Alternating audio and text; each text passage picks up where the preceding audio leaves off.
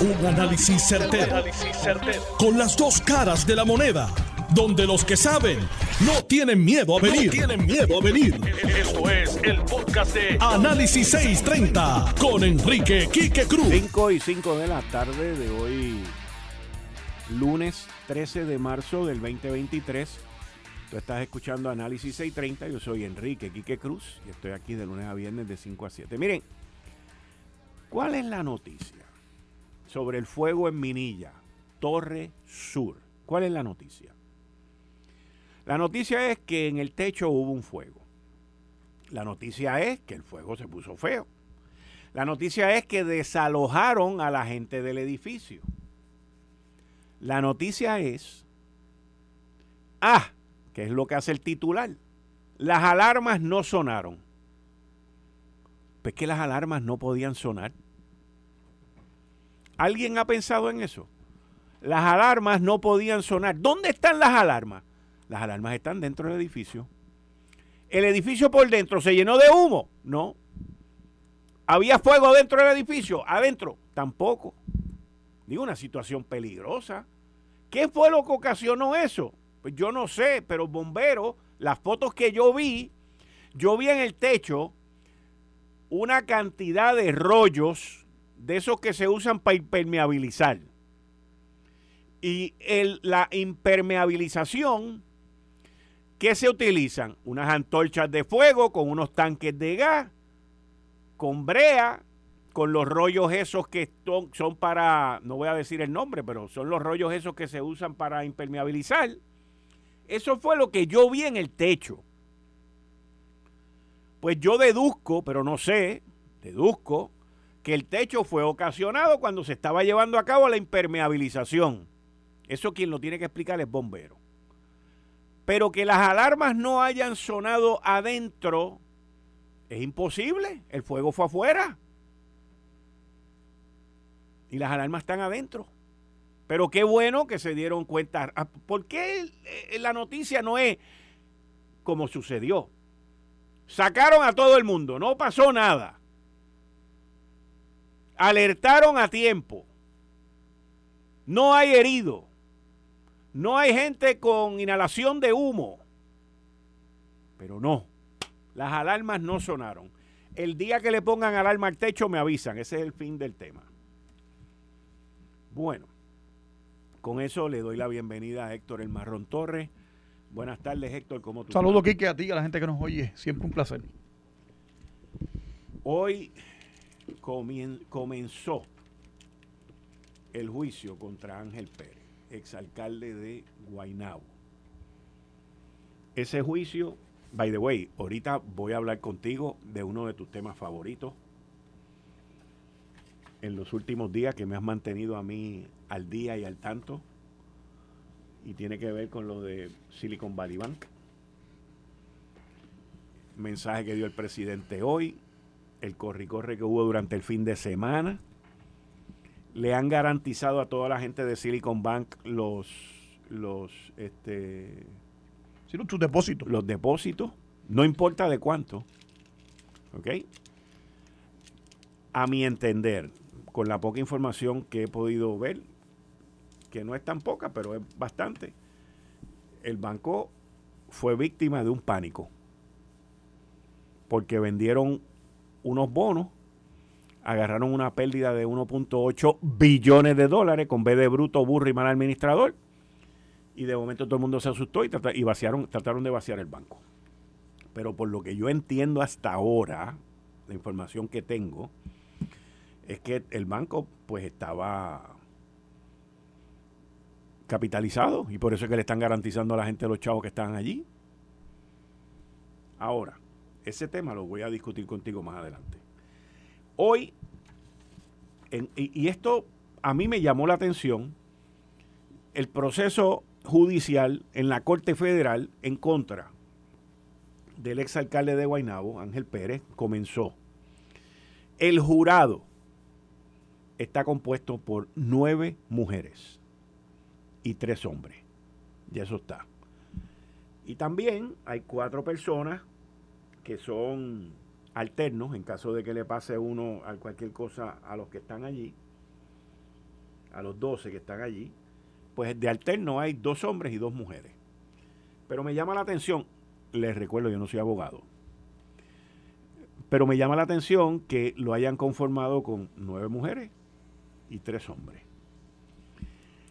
Durante el proceso de selección del jurado, la jueza buscó toda, bajo toda manera en su autoridad en esa corte, de si alguien tiene algún conflicto, si alguien conoce, si alguien no conoce, si alguien esto, ah, una serie de preguntas enormes.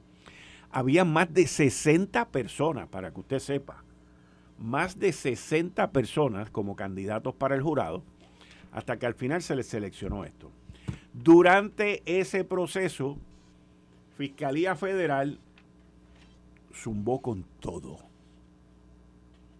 Sacaron la lista de los de los que van a testificar. Dentro de la lista que, van a testificar, eh, Fiscalía mencionó inclusive gente que no va a testificar y luego la jueza fue la que dijo, no, esa persona no va a testificar, pero son nombres que se mencionaron allí en sala. Son nombres, que yo no los voy a repetir, pero son nombres de gente que por alguna razón u otra habían dicho, yo tengo que renunciar, yo me tengo que ir, yo tengo que hacer esto, yo tengo que hacer aquello, hace varios meses atrás, y de momento cachapón. Y son cosas que uno dice a ah, rayo. Pero, pero, pero, lo que sí es que Fiscalía dijo que Oscar Santamaría va a testificar. Ese, ese testimonio va a ser la primera vez por lo menos que yo recuerdo. Ese testimonio hay que verlo porque todo el mundo se ha todo el mundo se ha declarado culpable menos Ángel Pérez. Y sentar, escuchar y oír ese relato y luego el contrainterrogatorio por parte de los abogados de Ángel Pérez hacia Oscar Santamaría. Miren, es una novela.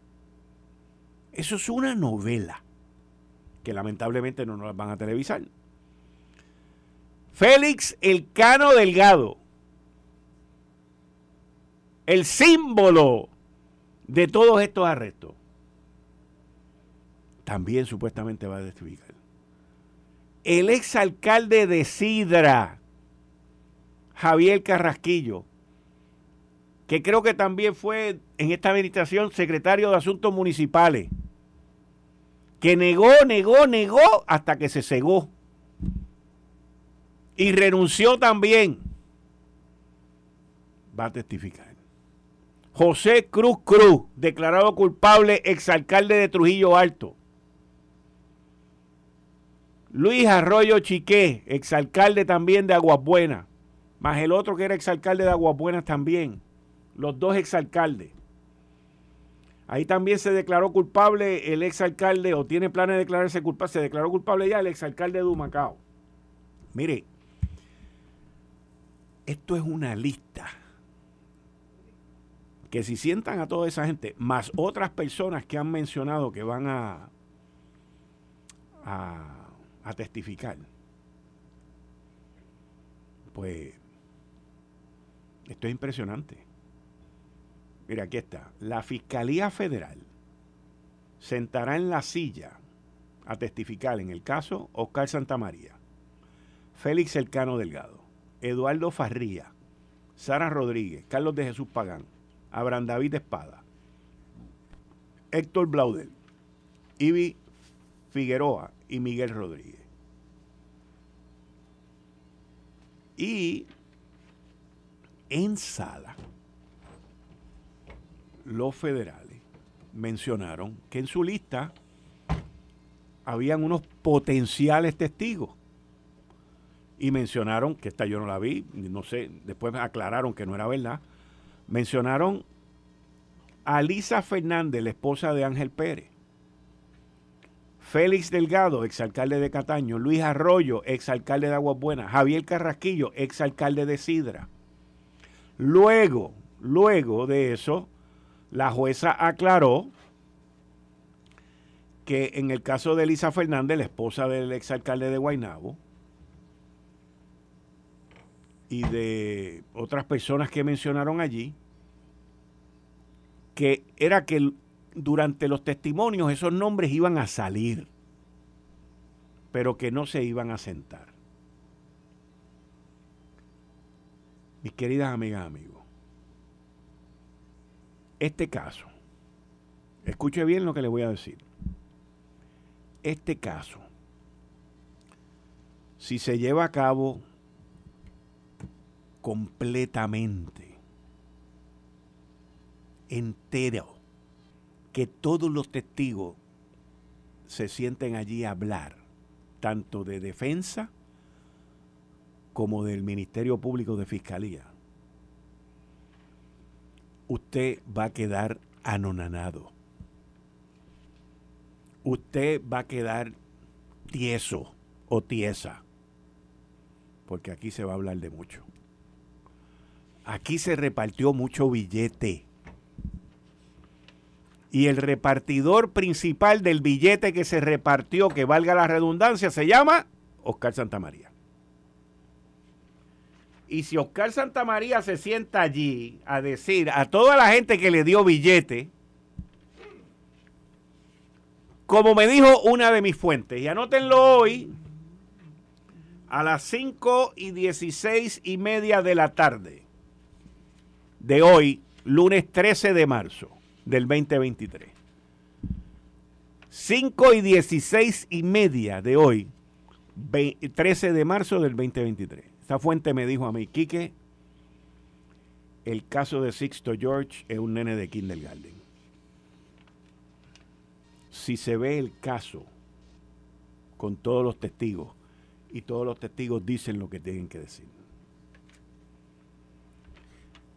Solo nos queda esperar porque este proceso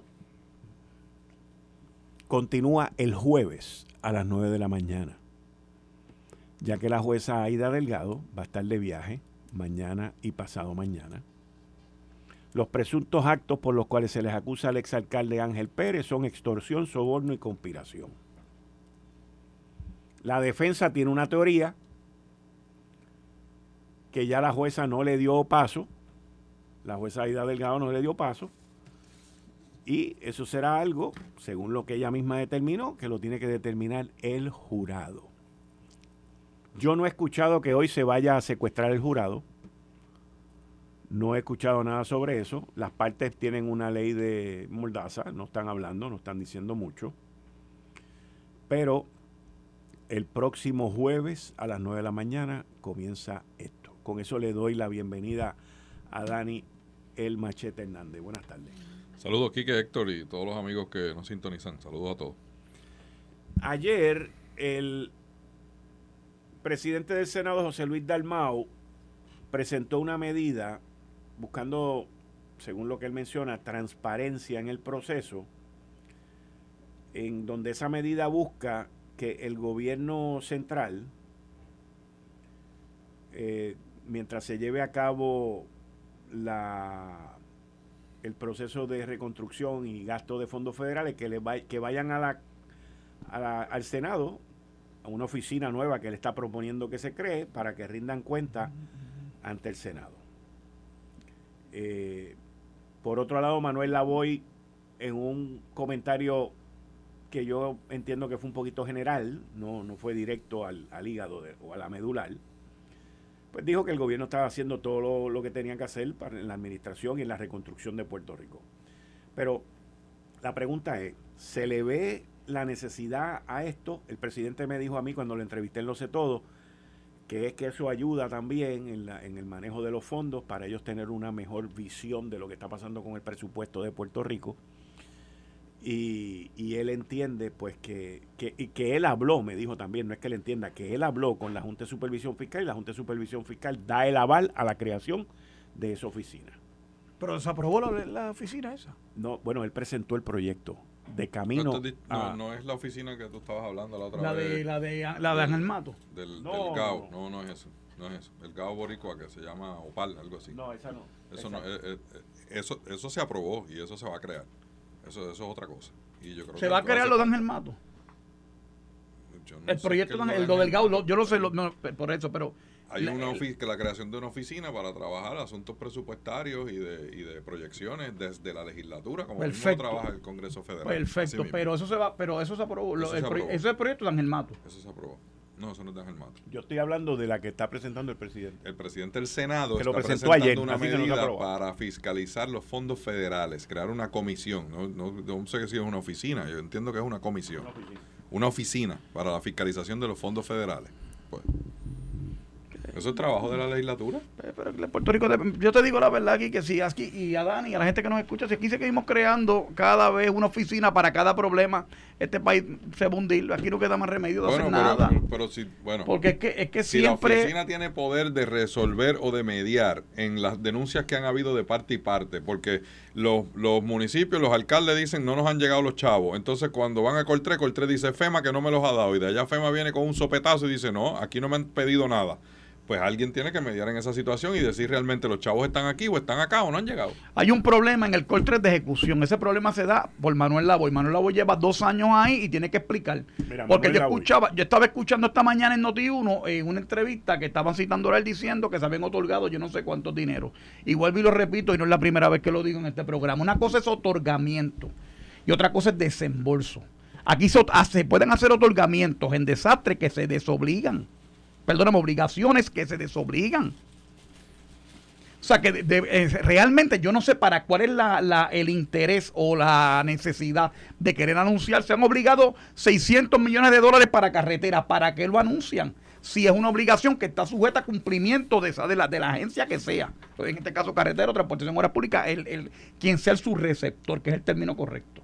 O sea, no sé, no sé. O sea, a mí me parece que lo tienen que hacer es interpelar a Manuel Lavoy entonces para que vaya a la legislatura, que la Cámara y el Senado tienen ese poder en los dos cuerpos y le pregunten todos los legisladores allí qué es lo que pasa. El instrumento está, pero crear otra oficina sobre otra oficina. La Cámara tiene su propia comisión de asuntos de Hacienda, la, ambas, cámaras. O sea, Si me parece- Hacienda para el presupuesto del país. El de fiscalizar directamente los fondos federales, si se va a crear una oficina, es porque el andamiaje es bastante complicado. Claro, a lo que voy es, tiene que ser una oficina que tenga suficiente credibilidad y aval para que pueda mediar en esos asuntos y realmente citar gente y decir allí, no, mire, los fondos están aquí o los fondos están acá. Según FEMA, esto ha llegado, esto no ha llegado. Porque lo que pasa es que se anuncian los fondos, se, se crean las expectativas. Entonces, cuando la legislatura, que, la, que el PNP es minoría, pero está en el Ejecutivo, este, ¿verdad?, gobernando, citan a un secretario, entonces se torna un asunto partidista y todos los PNP cierran fila, aun cuando ellos mismos saben que el asunto no está caminando. ¿Por qué? Ah, porque entonces no vamos a permitir que ataquen al gobernador porque la falta de ejecución. Si, si Manuel Lavoy está haciendo un mal trabajo, como tú dices, y, y- y no voy, no, no tengo este base para cuestionar eso, la responsabilidad del gobernador y es quien tiene que exigirle cuenta. Pero entonces, si la legislatura lo cita y todos vamos a cerrar fila para que no nos ataquen al gobernador, pues no llegamos a ninguna parte. Y el país, mientras tanto, sigue fastidiado. Pero hay un problema, hay una emergencia. Llevamos cinco años de María, llevamos los terremotos, los huracanes, las pandemias, etcétera, etcétera. Las y el lluvias aquella de delivery, Fiona las lluvias también. de Fiona, el Embulajas y Cabo Rojo impactados directamente, pues, ya haciendo huracán categoría 1 de, de, de Fiona. Y la realidad es que el delivery es lento. Esa es la realidad. Manuel Lavoy dice lo siguiente. La administración del gobernador Pierluisi se asegura que la infraestructura de la isla se reconstruya mejor y más resiliente, pero con sentido de urgencia, transparencia y en cumplimiento con los requisitos federales. Que estatales. hábil es, que hábil es. ¿Por qué? Como se amaja con Pierluisi rápido. Lo que te estoy diciendo. Pero, seguro. chico, si es el jefe. que No, te pero- no, no, no, pero- Oye, pero, no, no, pero eso es ejecución. Pero, eso es ejecución, la de él. oye, qué chévere. ¿Ah? Con Pierluisi estoy yo. Con Pierluisi estoy yo. Lo sabemos, lo sabemos. Pero venir a tratar entonces el de amarrarse ahora, porque como- de- no, Si si, me me das a mitad, mí, si me das a eso. mitad de la papi. Eso. Ah, qué chévere, ese- qué ese chévere. Le asunto. encanta el ñame ¿Eh? sacado. Oye, que se ponga el pie en polvorosa. Ese es el asunto. ¿Eh? Y todas esas oficinas allí de compliance y de close out y todo eso, que se pongan a trabajar y a mover el fundillo. Porque hay un pueblo en necesidad aquí. A decirle a la delegación del PNP, no dejes que me ataquen, porque entonces si no, tú sabes, se llevan al gobernador. No, Oye, él es muy bueno, no, mira, y hablando en esas cosas, eh, sirve para locutor Habla de bonito, televisión. bonito, No, no, y el día que haya falten ahí en Lo Sé Todo o en algún programa de eso aquí, que te lo puedes llevar en confianza porque es muy bueno en eso. Pero eh, de- la realidad es que ni en DIDEC, ni en, ni en, en DIDEC que hablamos muchísimo también de proyectos faraónicos, Sí. Road y todas esas cosas, no pasó nada. Y aquí pasa lo mismo. O sea, yo no sé, yo no veo la ejecución del tipo. Y lo digo con tristeza. Pero ya son dos años, ya debe haber Y el que estaba antes lo logró. Tampoco, el Pues- Chávez tampoco servía. Pues entonces, Pues, ¿dónde chico, está el porque- problema? oye, ¿En la no sábana o en, ah, o en bueno, el que se ah, arropa? Bueno, pues la persona, la autoridad nominadora, tiene que entrevistar a la gente y ¿Qué tú dijiste? la autoridad nominadora que es la que tiene, la que- responsabilidad. Tiene seguro y tiene seguro. que supervisar. Oye, confía pero verifica, decía Ronald Reagan. Y en esto tú no puedes creer ni en la madre que te parió. Eso es así. El que no cree lo contrario, bueno, pues se lo lleva el diablo. Porque aquí está todo el mundo queriendo vivir y gozarse los cuatro añitos. Esa es la verdad. Por eso el pueblo está como está. Y la Es gente no cree en nadie. Es un principio comunista, eso que tú acabas de decir. ¿Cuál? Eso, los rusos son expertos en eso. ¿En qué? Que cuando mandan a alguien a verificar, mandan a otro detrás para que verifique el que está verificando. Bueno, pues fíjate, pero el que lo dijo acá, yo lo tomo de un capitalista empedernido, igual que yo, que fue Ronald Reagan. Así que yo, si los rusos lo dicen. Aparte que ya Rusia no es Eso es un principio de espionaje ruso. Pero yo creo que la oficina es una muy buena eh, idea de creación si se le dan los poderes y tiene la credibilidad, igual que la oficina que se está creando desde la Cámara, que es una oficina legislativa para la OPAL, que es para verificar el fact-checking, para este, asegurarse de que los datos que se dan son los correctos, que las proyecciones en los presupuestos son los correctos, que se pueda verificar según se va desempeñando a lo largo del año eleccionario, no, eh, digo, este, del año fiscal, no solamente cuando se confecciona el presupuesto y se asignan las partidas, sino ver cuáles están haciendo las ejecuciones y cuáles son los usos que se está dando, igual que ocurre en el gobierno federal. O sea, el accountability que tanto hablamos aquí, por alguna parte tiene que empezar. Y yo creo que esa parte en la legislatura, lo que resta es que creo que, que la manera en que se está confeccionando es correcta, y sé que tenemos que ir a la pausa, que haya participación de todas las delegaciones representadas allí, principalmente, y así lo digo yo, este, este es mi, mi parte de mi análisis o cómo lo, lo veo, principalmente de los partidos más grandes en que puedan llegar a consensos de la gente que trabaja allí, que son técnicos, que sean gente con credibilidad y que estén de acuerdo. Porque eso no puede ser una información que salga a favor de los PNP en contra de los populares o en contra de, de- los PNP a favor de los populares. No, no puede ser esa la manera en que funciona esta oficina para que tenga credibilidad ante el país. Tiene que haber una convergencia en eso y que la información que surja se tome como cierta y se trabaje a partir de eso, no a combatir los hallazgos que hayan en esa fiscalización, en esa oficina. Para que ustedes tengan un dato que llama la atención, a la Autoridad de Energía Eléctrica, en el último, los últimos 18 meses, le han desembolsado por fondos de FEMA sobre 500 millones de dólares. Han reparado plantas con miles de megavatios. Si ustedes no han notado, la luz no se está yendo tanto como antes. Y sobre un millón de clientes se han beneficiado de eso, sin hacer ruido, fanfarrias, ni anuncios, ni comités especiales, ni nada de eso. Por otro lado, esta oficina que se está tratando de crear en el Senado choca con la con el cuerpo legislativo de la Cámara de Representantes, quien es quien tiene la injerencia sobre el presupuesto. Así que No, pero no creo que tenga que ver. No, no, no. No Las necesariamente. asignaciones de fondos federales no, No no, es parte de la confección del presupuesto. sí son Las parte de la asignaciones de recuperación y de emergencia Ah, de se consideran, eso por- no. pero eh, eh, Esa a, eso es parte a, no. a eso es a lo que va. Eh, Estás escuchando el podcast de Noti1. Análisis 630 con Enrique Quique Cruz. Este próximo jueves, el Senado tiene sesión el jueves y va a nivel de comisión de nombramiento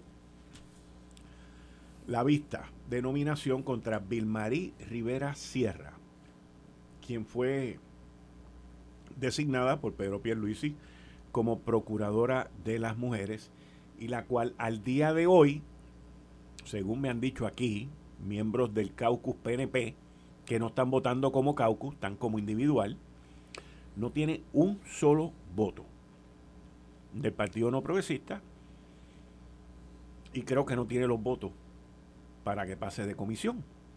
Así que luego de esa vista, me imagino que se lleva a cabo una votación a ver si sale el nombramiento de comisión para llevarlo al floor yo no veo cómo pueda pasar de ahí, así que yo creo que esto muere el próximo jueves o el día en que la comisión tome su voto. Digo, por lo menos esa es la información que nos llega y eso es lo que hemos visto aquí.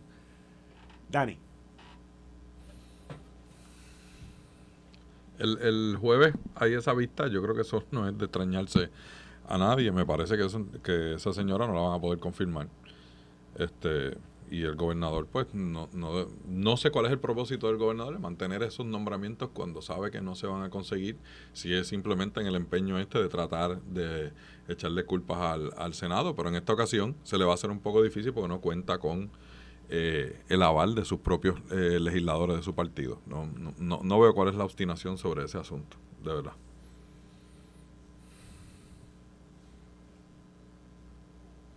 Ya yo decidí, ya yo, tú me traíste el caso y ya yo te resolví eso. Si fuera a votar. Si yo fuera a votar, yo le votaba en contra.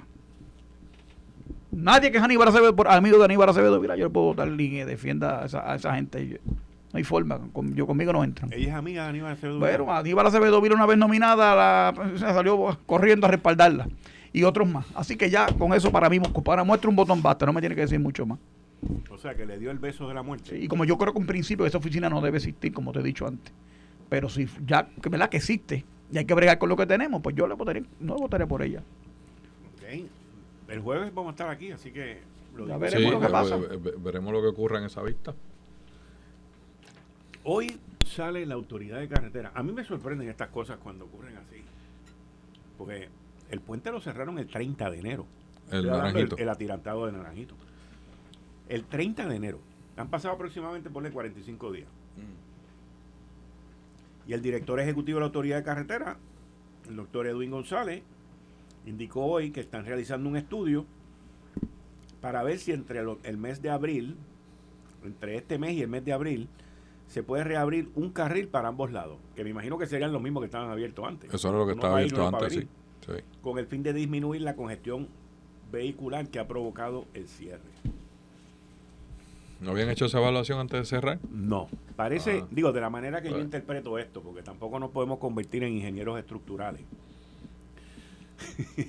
Pero de la manera que yo interpreto esto, es que surge la preocupación de la precariedad del puente, pues vamos a cerrarlo como medida cautelar.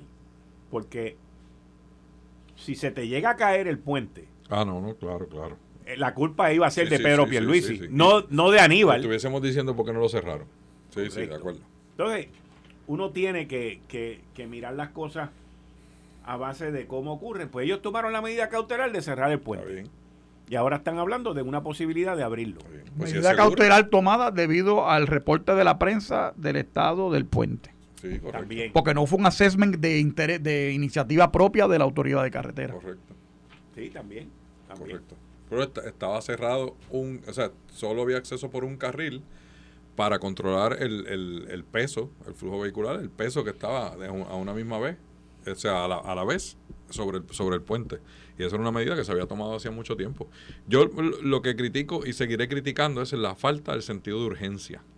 Todavía seguimos pasando por un carril provisional en la 52. Un asunto que cuando hubo el derrumbe ese era una emergencia.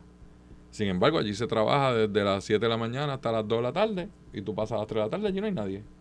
No hay dos turnos, no hay trabajo los fines de semana, no hay movimiento. O sea, el sentido de urgencia, ¿dónde está? El peligro que representa, el inconveniente que representa esos carriles este, eh, que son, este, ¿verdad? Eh, transitorios, ¿cómo se dice? Este, temporeros. Este, nadie le, le importa eso. Y en algún momento haya que cerrar, cierran a las 3 de la tarde y fastidia el que estaba en el tapón. no hay ningún sentido de urgencia en ese sentido, principalmente en el asunto de las carreteras. Y eso de verdad que es, preocupante cómo se están mirando estos asuntos. Tú sales de tu casa para venir desde el oeste a San Juan, como me pasa a mí cada rato, o sales desde San Juan porque tienes que ir al oeste a hacer una gestión. Los muchachos que estudian en Mayagüez, por ejemplo, que son miles y vive en el área metropolitana o en el este, y sale uno tirando una peseta al aire porque tú no sabes si te vas a tardar dos horas, que es más o menos lo que se supone que te tarde, o cuatro horas, como me ha pasado a mí muchísimas veces. Me dicen que en Caguas hay un embudo brutal ahora. Brutal. Entonces en Salinas, en Juanadilla, reparando este, distintos tramos, y tú sales un sábado de dar una vuelta y la vuelta se te, se te convierte en, en una caravana de cobos ahí en la autopista, porque es una autopista que se supone que tú vayas a una velocidad que garantiza unos tiempos pero a nadie le importa. Entonces fastidiese ahí en el tapón, olvídese. Esa falta de sentido de urgencia, no solo con eso, con muchísimas otras cosas, este, pero por mencionar una nada más que me parece a mí que es demasiado apremiante y se sigue pasando por encima. Cinco años viviendo con un toldo. O sea, por Dios, ¿por qué? ¿Por qué?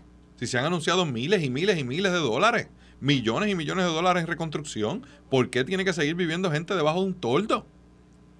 Que de aquí a dos meses empieza otra vez la temporada de huracanes. Estarán por, por sexta temporada consecutiva a merced de que este, prendiendo velas para que no pase ningún huracán por aquí y no se acaban de reparar esas cosas, no se acaban de trabajar. La semana pasada estábamos hablando de la situación del el centro vacacional de Boquerón, Cabo Rojo. Y ese, hay una ley para traspasarle esa propiedad al municipio. No se ha hecho nada con eso. El municipio limpió el balneario, habilitó unas pocas cabañas allí. Y se aguantó. Pero es que los fondos están. ¿Ves? Ahí que, es que ahí es donde venimos y entramos. Pero es que los fondos están. y el Estado, eh, por eso, y recursos naturales, que ahora es, también parques nacionales, que era lo que lo administraba, ha sido ineficiente y ha quedado aquí demostrado eh, sin lugar a dudas. Pues entonces que el municipio se haga cargo si tienen los fondos. Quien limpió el balneario fue el alcalde, este, este Jorge Wiskovich. No fue recursos naturales pues que le den los fondos al municipio para ver si lo hace mejor que el Estado, porque el Estado lleva cuatro años y aquello está podrido allí. Yo, yo de verdad que te digo que hay unas áreas que yo creo que los municipios las pueden hacer, hay otras que no. Te voy a dar un ejemplo.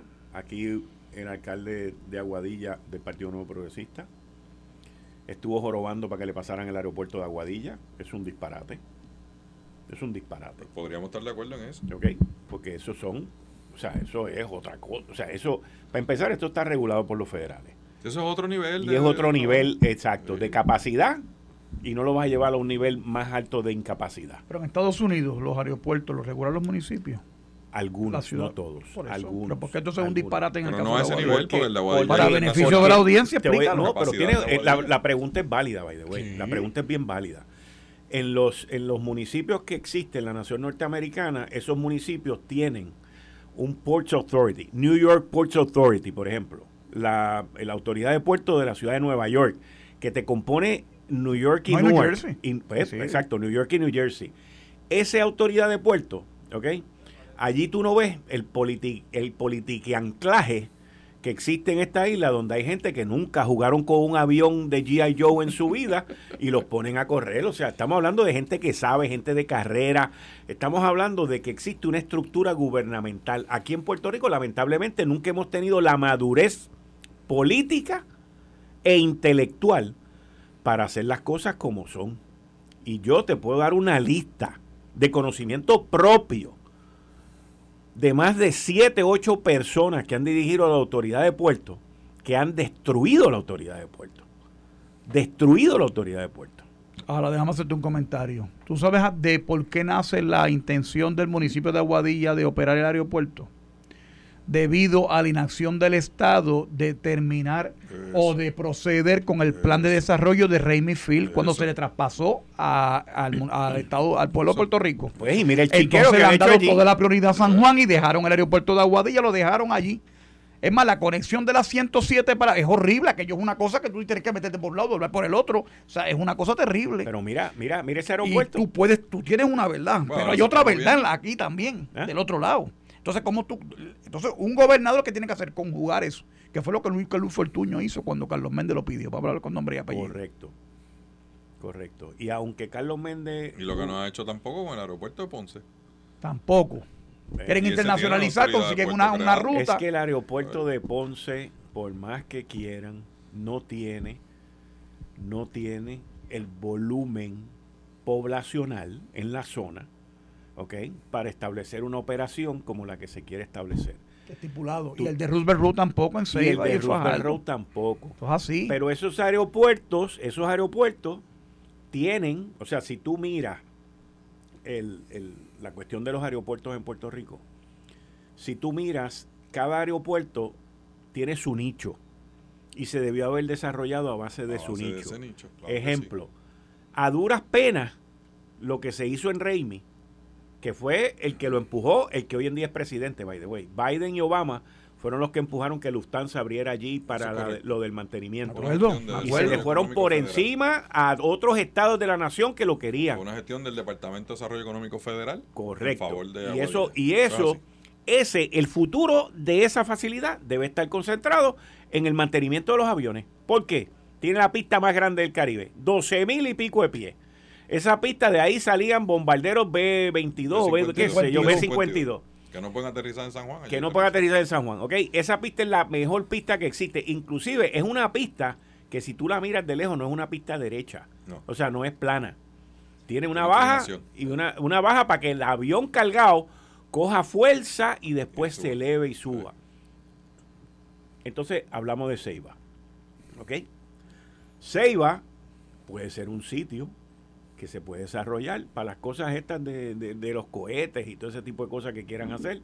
Pero después, cuando los cohetes salgan, ya tú verás, va a salir alguien por ahí también a decir que mató las palomas este, amarillas del área oeste o del área este de Puerto Rico y que los cohetes no pueden salir de allí porque mataron las hormigas bravas que habían allí en el piso. O sea, el, la situación, cada uno perdona que te interrumpa, tú lo dijiste, lo que, de todo lo que has dicho, la clave es no hay la demanda para establecer cuatro aeropuertos internacionales con rutas a distintas ciudades del mundo. Entonces, no me venga, esa es la cuestión. Sin embargo, en el oeste, independientemente de quién lo administrara, sí había una demanda, sí hay una logística por el tiempo que tú te echas, dos horas y media. El oeste, el oeste en eso es distinto. Pues exacto. Y entonces, por la capacidad de aeropuerto, pues sí es un área que tú dices, vale la pena mantenerla para distintos usos. Lo puedes hacer. Para distintos usos. Y está teniendo, y está teniendo volumen de demanda, lo está teniendo. Ahora mismo allí hay tres líneas aéreas volando diariamente. En eso estamos correctos. Eh. ¿Qué cosas inciden a que la demanda continúe creciendo?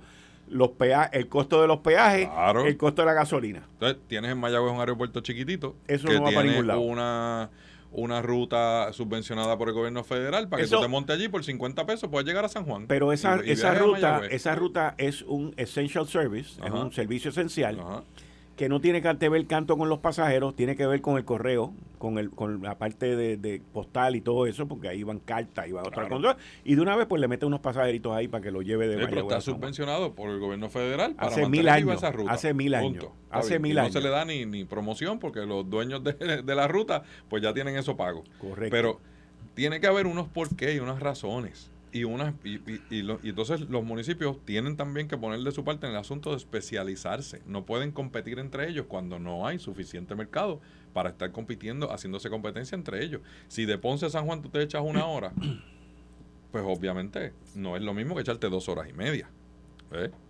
Entonces, pero cada todo el mundo quiere este, su estrellita, no importa qué. Cambiando, cambiando el tema, antes de que nos acabe, se nos acabe el tiempo. Yo, yo hoy tengo que cortar clase. Excusado. Muchas gracias. Adelante, mío. Eh, la semana pasada. Para eso, para eso, fue que te traje el bizcochito. Muchas gracias, muchas gracias, muchas gracias.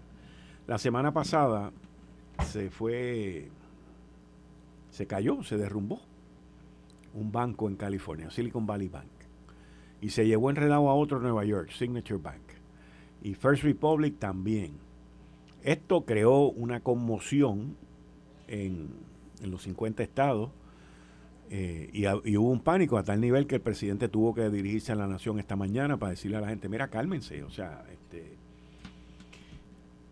Y tú has estado manteniéndome a mí informado de todo esto desde que esto, antes de que empezara, cuando tú empezaste a mandarme información al respecto. Pero lo hacía, fíjate, porque yo te decía el jueves que venía una tormenta y lo llevo diciendo de hace tiempo, hace tiempo. Y ya vi el primer, ahí vi el, una de las puntas del iceberg de esa tormenta que se da por muchas cosas. Ese banco financiaba los startups y, lo, y una serie de cosas en el, en el área de Silicon Valley, que es el área de, ¿verdad? de esa área de... Y en ese banco, los que tenían el billete para financiar esas compañías que tú estás diciendo, tenían el dinero ahí también. Ahí. Entonces, pero no sé cómo es que se da esa dinámica donde eh, tenían cuentas millonarias sabiendo que el FDIC en cuentas de velada, en cuentas corrientes, solo garantiza 250 mil dólares.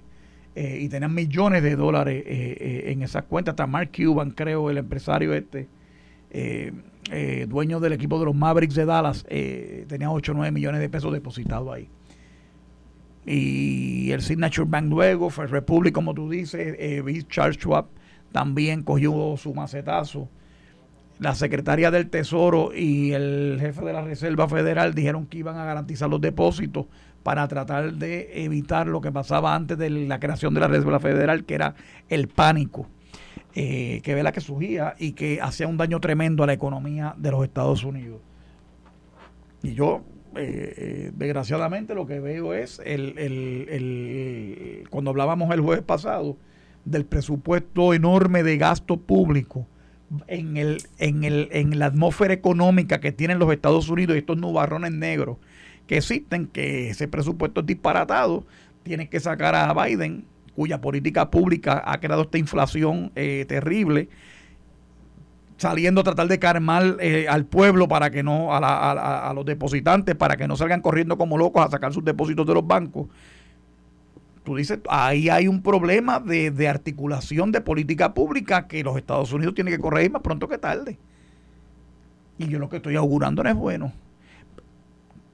Sin contar con que tienen que aumentar el tope de la deuda pública, que eso es un reto bajo la Cámara de Representantes siendo controlada por el Partido Republicano. Tienen muchos temas ahí que son retantes y yo no sé si hay la madurez política allá, como no la hay aquí, para poder atender las cosas y llamar al pan pan y al vino vino. ¿Tú estás de acuerdo con subir el tope de deuda? ¿Tú? En principio, eh, creo que es un mal necesario en principio. Pero lo que pasa es que tiene que haber accountability. Este, tiene que haber, eh, eh, yo no puedo estar de acuerdo en aumentar el tope de la deuda pública para meter los burócratas que quiere Biden en el ayer para meterle, caerle encima a la gente, ni para meterle inmigración, oficiales de inmigración. Entonces ya ha gastado no sé cuántos millones de dólares en, el muro. O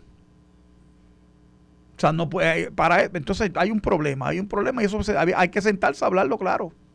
Porque Biden lo que está creando es burocracia, clientelismo político. Porque el issue, yo diría, más grande que tiene la nación ahora mismo es la cuestión del tope de la deuda. Sí.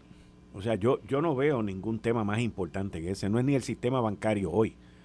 Ellos han tratado de contener el, el efecto dominó que ha habido en esto y por lo menos a base de la poca información que uno tiene, que está en los medios, en todos los medios noticiosos que tienen que ver con finanzas y, la información que se da, pues ya está contenido en dos bancos.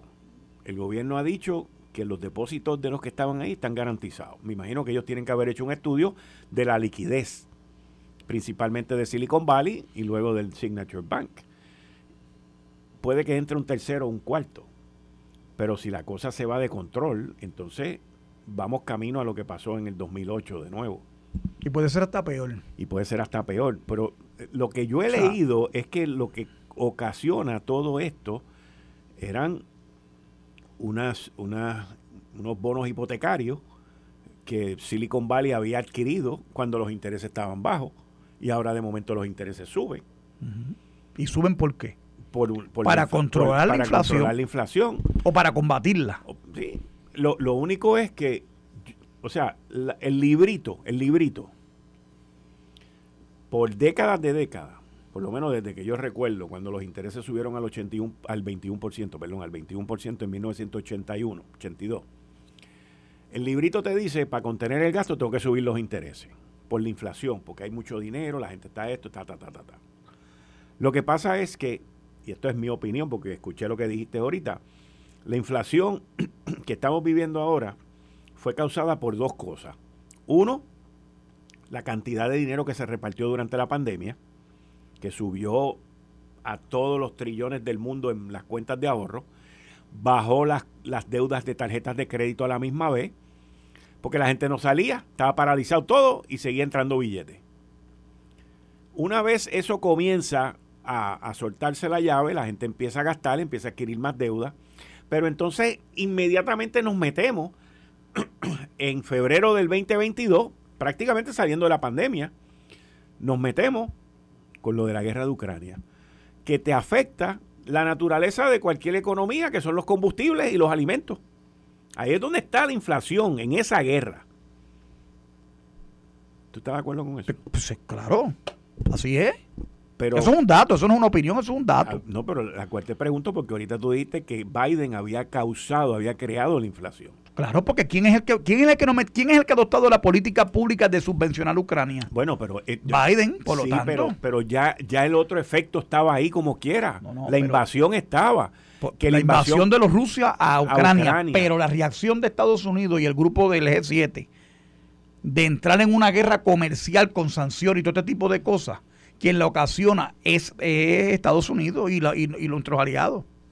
Una política que desde el principio, yo te he dicho en este programa, que es equivocada a mi modo de ver.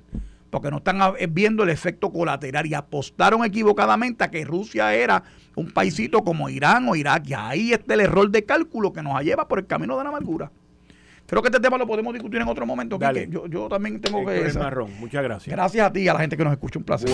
Esto fue el, podcast de Notiuno. Análisis 630 con Enrique Quique Cruz. Dale play a tu podcast favorito a través de Apple Podcasts, Spotify, Google Podcasts, Stitcher y notiuno.com.